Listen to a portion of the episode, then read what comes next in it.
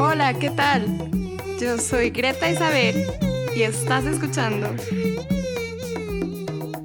Nosotros te llamamos Internacional. Arturo Torres nació, estudió y trabajó en la Ciudad de México. Hasta hace tres años cuando decidió que era su momento para vivir en Canadá. Se fue a estudiar primero y recorrió un largo camino para introducirse al mercado laboral. Hoy nos habla desde Vancouver, donde trabaja en el área de la investigación clínica y nos cuenta su experiencia como mexicano fuera de casa. Hola Arturo, ¿cómo estás? Hola Greta, bien, muchas gracias. gracias. Oye, Arturo, ¿dónde estás? Estoy en Vancouver, Canadá. ¿Y qué estás haciendo por allá? Ah, pues acá estoy viviendo desde hace casi tres años. En septiembre de este año cumplo tres años viviendo. ¿Y eres feliz? ¿Te gusta vivir allá? Sí, bastante. Sí, sí me gusta. Bueno, pero cuéntanos primero de dónde eres y cómo es que llegaste a Vancouver. Ah, pues mira, yo nací en la Ciudad de México, eh, pues estuve allá toda mi vida, hasta hace tres años que decidí venirme para acá eh, y pues aquí, aquí estoy. Retrocedamos un poquito para que nos cuentes dónde estudiaste y qué fue lo que estudiaste. Ah, pues mira, yo soy eh, QVP, químico bacteriólogo parasitólogo del Politécnico, de la Escuela Nacional de Ciencias Biológicas. Eh, ahí estudié la carrera y después mi intención original era mm, estudiar un posgrado allá, bueno, estudiar la maestría allá y buscar hacer el doctorado fuera de México. Uno de los países pensados era Canadá. Eh, pero bueno, la vida me llevó por otros lados y ya no hice el posgrado y bueno, de todas maneras mi intención era eh, emigrar del país y, pues el país que al final me llamó más la atención para estar fue Canadá y, y bueno, las cosas se fueron acomodando y me vine para acá. Y recién saliste de la universidad, ¿qué fue lo que hiciste? ¿Cómo es que el camino... Recién salí, Tuve la fortuna de entrar a trabajar inmediatamente. Eh, haz de cuenta, ya ves que salimos normalmente en junio, yo para septiembre ya tenía trabajo. Eh, entonces, pues ya me seguí, me seguí por ahí y estuve trabajando en Secretaría de Salud casi cuatro años y después me fui a industria privada y ahí es, y he seguido sobre la misma línea de industria privada hasta, hasta ahora, que yo estoy en el área de investigación clínica. Arturo, ¿tú consideras que la universidad te preparó bien para tu vida profesional? Yo creo que sí. Eh, como todo hay, hay cosas que, al, que faltaría incluir tal vez, sobre todo en el Politécnico, que eh, se enfoca mucho a cosas técnicas, creo yo, las cuales son muy buenas, te dan, te dan muy buenas herramientas para cuando sales al sector laboral, pero creo que hace falta un poco más la parte humanística, que a veces otras universidades la tienen. Eh, pero bueno, como todo, pues eso ya te toca trabajarlo, irlo trabajando a ti y, y lo vas trabajando, si no hay alguien que te diga, lo vas trabajando conforme vas teniendo experiencia en los diferentes trabajos en los que estás, te vas dando cuenta que puede faltar. Pero sí, me parece que la universidad te prepara, te prepara bien, bueno, al menos el, Politécnico no, no, tengo, no tengo quejas de ello. Sobre todo si te dedicas a algo muy especializado, como en este caso lo que es la carrera de química y vas a trabajar en laboratorio, eh, es muy buena la preparación que te da. Arturo, ¿tú tuviste que trabajar en alguna habilidad extra para poder desempeñar tu trabajo allá en Vancouver? Pues cuando yo llegué acá, yo creo que ya tenía algunas habilidades trabajadas gracias a la experiencia que tuve en industria privada eh, bueno, yo creo que todas, no nada más industria privada, pero como que industria privada se usan más, me parece, eh, de la experiencia que tenía ya en, México. Como lo que es, por ejemplo, no sé, la, negociación, este, manejo de conflictos, pues son las que se me ocurren, ¿no? Pero, pero sí, ese tipo de, habilidades son las que yo creo que empecé a trabajar desde, desde México y, llegando acá, pues nada más es acostumbrarte a la forma en que hacen las cosas aquí. Oye, ¿qué estás haciendo ahora? Ah, em, digamos, ¿cuáles son las actividades de tu trabajo?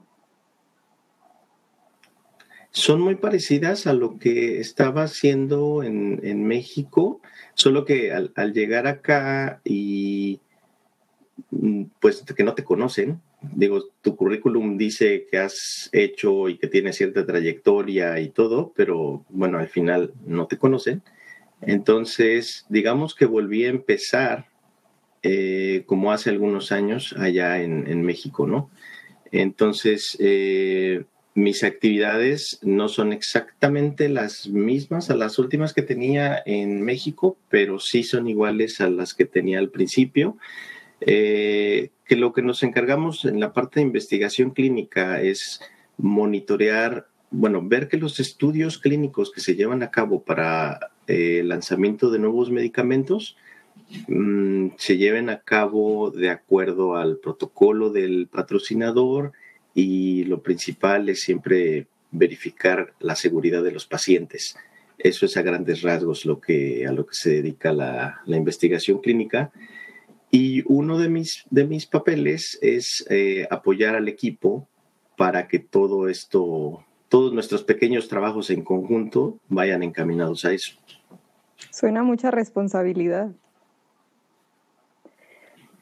Sí, lo es, porque no puedes, aquí cualquier detalle cuenta, hasta el más mínimo, entonces no puedes dar por sentado que sucedieron cosas si es que no están documentadas si tienes alguna duda sobre algo que pasó, tienes que investigarlo. Y es muy importante el trabajo en equipo. ¿Qué es lo que más te gusta de tu trabajo?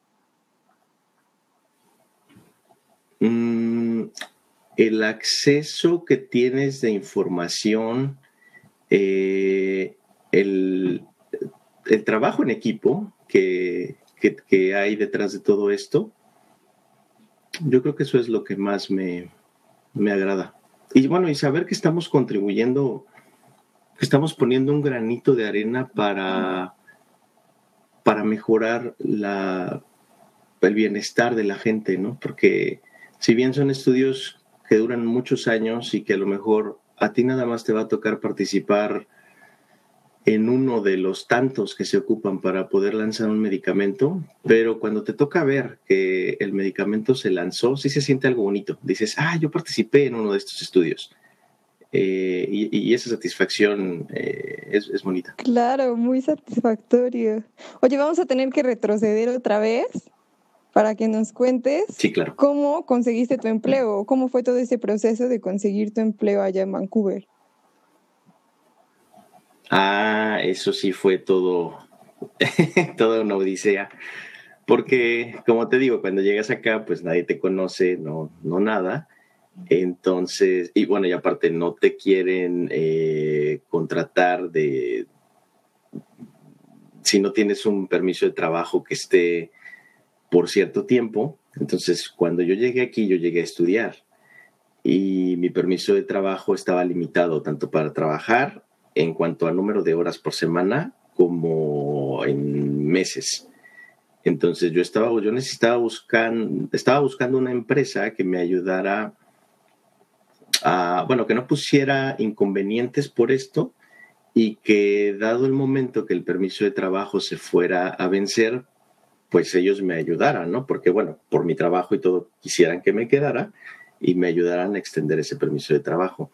Y eso es bien complicado eh, toqué muchas puertas, eh, hice muchas entrevistas y bueno, hasta que afortunadamente encontré esta empresa donde estoy, pero con ellos mismos, por el proyecto que no estaba aprobado, se tardaron en responderme fue febrero, marzo, abril, mayo, junio. Se tardaron cuatro meses en responderme. Y hasta el quinto mes fue cuando empecé a laborar con ellos. Estuve tres meses eh, a prueba con ellos y después de esos, de esos, tres meses me dieron las cartas que necesitaba para poder tramitar mi permiso de trabajo eh, por una extensión de dos años. O sea, sí es un proceso bastante largo y complejo ahí. Sí, porque mm, en entrevistas me llegó a pasar que o me faltaba experiencia o no era la experiencia que ellos querían. Eh, en dos me dijeron, es que tienes más experiencia de lo que pide el puesto. Y yo, bueno, sí, pero no importa, ¿no? O sea, lo que quiero es incorporarme al campo laboral de aquí. Claro. Y me dijeron, no, sí está bien, pero este, no, tienes mucha experiencia. Este, cuando salga otra posición más acorde a tu nivel, te llamamos. Y, así, ¿no? O sea, lo mismo que pasa a veces en México, o, o, te falta experiencia en alguna área, o tienes mucha experiencia, etcétera. O sea que ese es un problema internacional, no solo ocurre aquí. No, yo, bueno, al menos yo lo pasé aquí, ¿no? Aquí también ocurre. Oye, ¿cuáles son las principales diferencias que has encontrado entre trabajar en México y trabajar en Vancouver? Eh, aquí me he dado cuenta que le ponen todavía más atención a los detalles y en cualquier trabajo. ¿eh?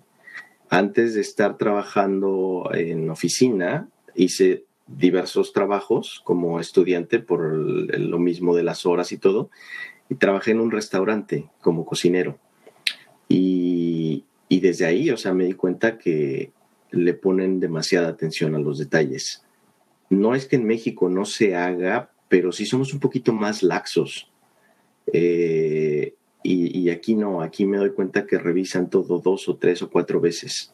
Y después de que tú lo tienes que revisar y te, pues te acostumbras, ¿no? A, hacer eso, porque tú puedes decir, ya terminé en tanto tiempo, y te cuestionan, ¿ya terminaste? Sí, ¿ya lo revisaste? Y tú, pues sí, ya lo revisé, ¿no? Normalmente eso hacemos.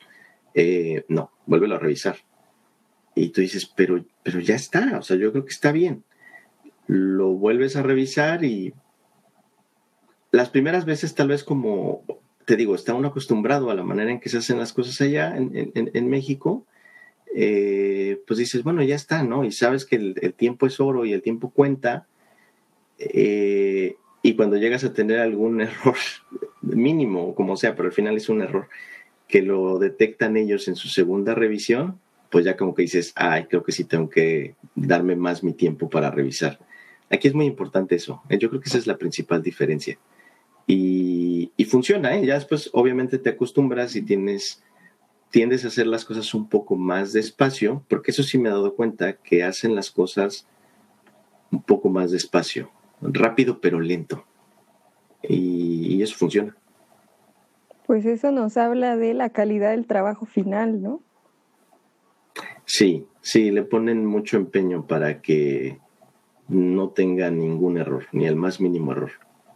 Y todo es una cosa a la vez, y paso a paso y tómate bien tu tiempo y haz una sola actividad a la vez y funciona. La verdad es que sí funciona. Voy a retroceder otra vez al proceso de, entrar al mercado laboral. ¿Cuáles son las principales diferencias que tú has encontrado entre presentar un currículum para un trabajo aquí en México y enviar un currículum para un trabajo en Vancouver?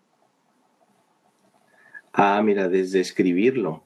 Eh, digo, sabemos que el formato de CV desde hace algunos años, pues es una cuartilla, ¿no? Pero dependiendo de algunos trabajos en México, pues no estaba mal si presentabas dos o tres cuartillas, dependiendo de la experiencia que tuvieras.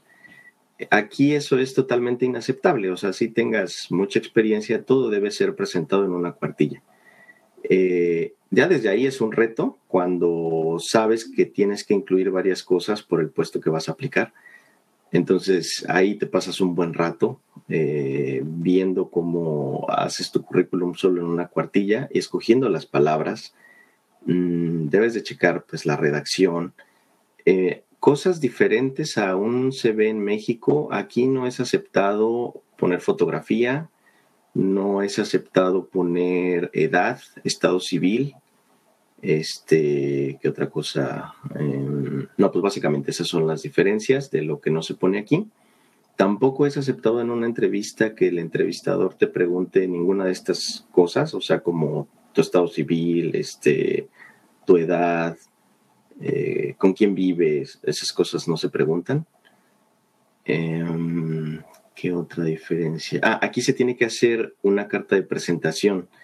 En el 80-90% de los lugares donde tú vas a aplicar un trabajo tienes que mandar tu carta de presentación y tu currículum. La carta de presentación tiene que ser una introducción de tu currículum, por así decirlo. La carta de presentación tiene que ser tan buena como para que la persona que te va a entrevistar diga, ok, vale la pena leer su currículum. Si la carta de presentación no les llama la atención, no leen tu currículum y pues ya, el que sigue. Entonces, ese es un reto también, porque aparte la carta de presentación no tiene que ser súper larga, sino tiene que ser básicamente, no sé, en tres o cuatro párrafos bien estructurados y tiene que, tienes que ligarla a tu currículum. Y aquí, digo, en México de todas maneras uno lo, creo que lo hace, pero aquí es más marcado todavía. Depende del trabajo al que tú vayas a aplicar. Eh, debes realmente de adaptar tu CV y tu carta de presentación. No así como que, ah, ya tienes un CV más o menos general y una carta de presentación igual, más o menos generalizada, ya como que le cambia solamente el, el nombre de la compañía a la que va y se va la misma. No, sí tienes que poner atención a, qué empresa va, a la descripción del puesto al que vas y realmente personalizar cada currículum para la empresa a la cual aplicas. Eso es un trabajal, ¿eh? O sea, sí te lleva un, sí te lleva un rato. Aparte de preparar la entrevista, ¿no? Claro, oye, y todo esto que nos estás comentando, ¿lo aprendiste tú, digamos, durante el camino? ¿Recibiste alguna clase de supervisión, ayuda, apoyo, retroalimentación o más o menos cómo fue? Una parte más o menos la sabía porque tengo amigos que viven aquí en Canadá, nada más que ellos viven en la costa este, ellos viven en Montreal y en Quebec. Entonces ellos ya me habían dicho algunos tips eh, pero también tuve la fortuna de que en la escuela donde vine a estudiar, una de las materias fue justamente, no me acuerdo el nombre de la materia, pero fue referente a, esta parte, a preparar entrevistas aquí, a preparar eh, cartas de presentación y, y CVs. Y el profesor que nos dio la, la clase, la verdad es que era bastante bueno. A ver, ¿qué fue lo que fuiste a estudiar allá?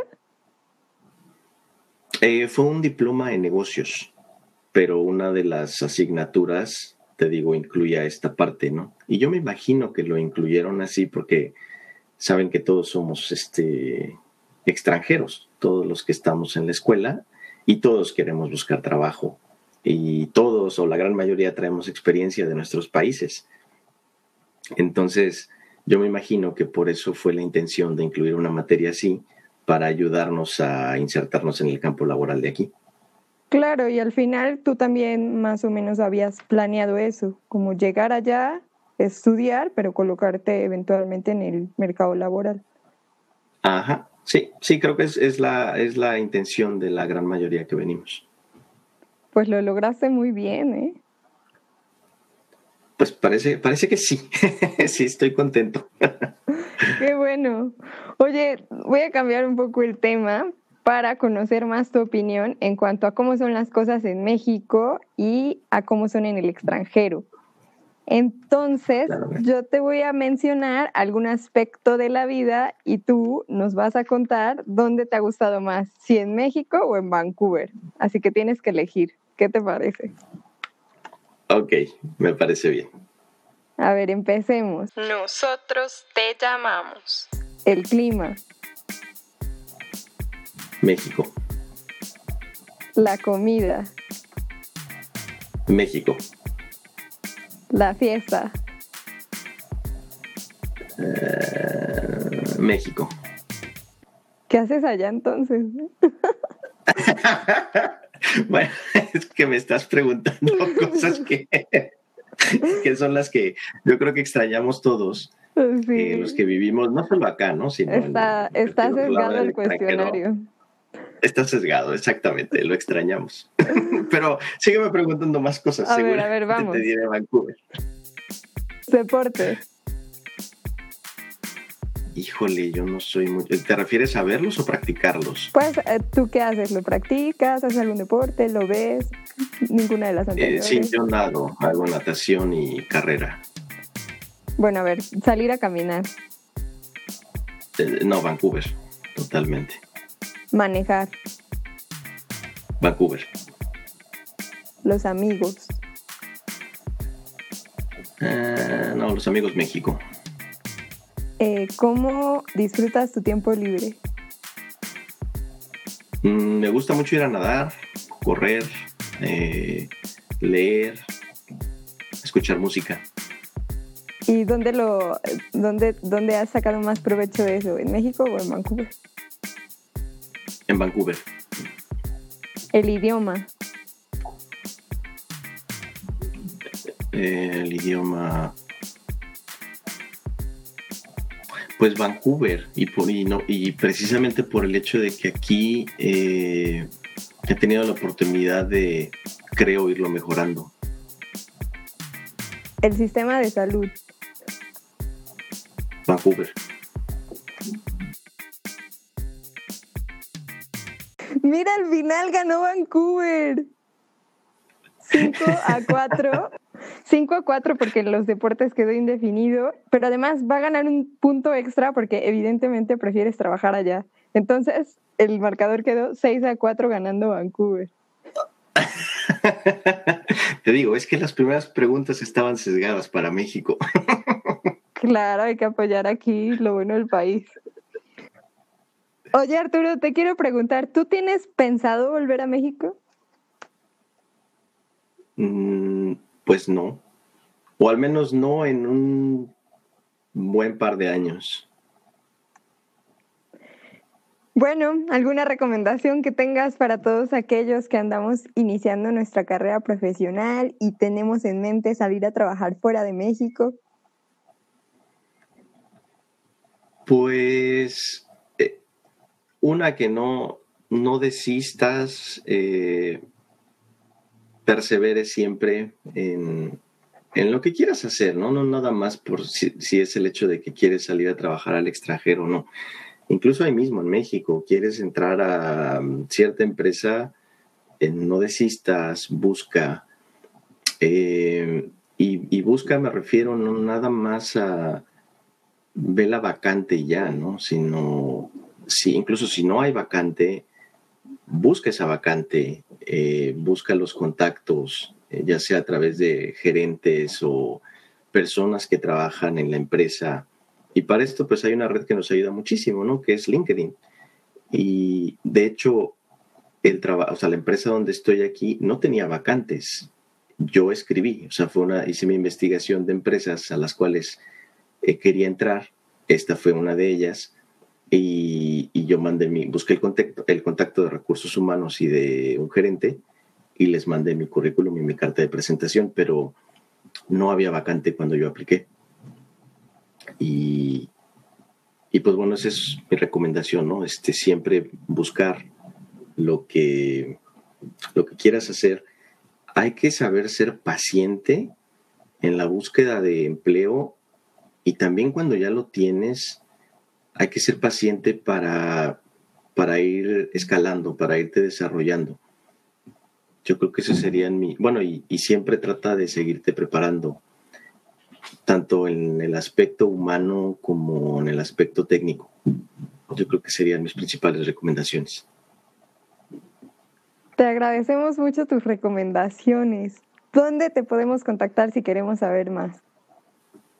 Ah, pues mira, está mi correo electrónico eh, personal, es eh, A de Arturo, T de Tito, P de Papa, 2818, arroba yahoo.com. Nosotros te llamamos.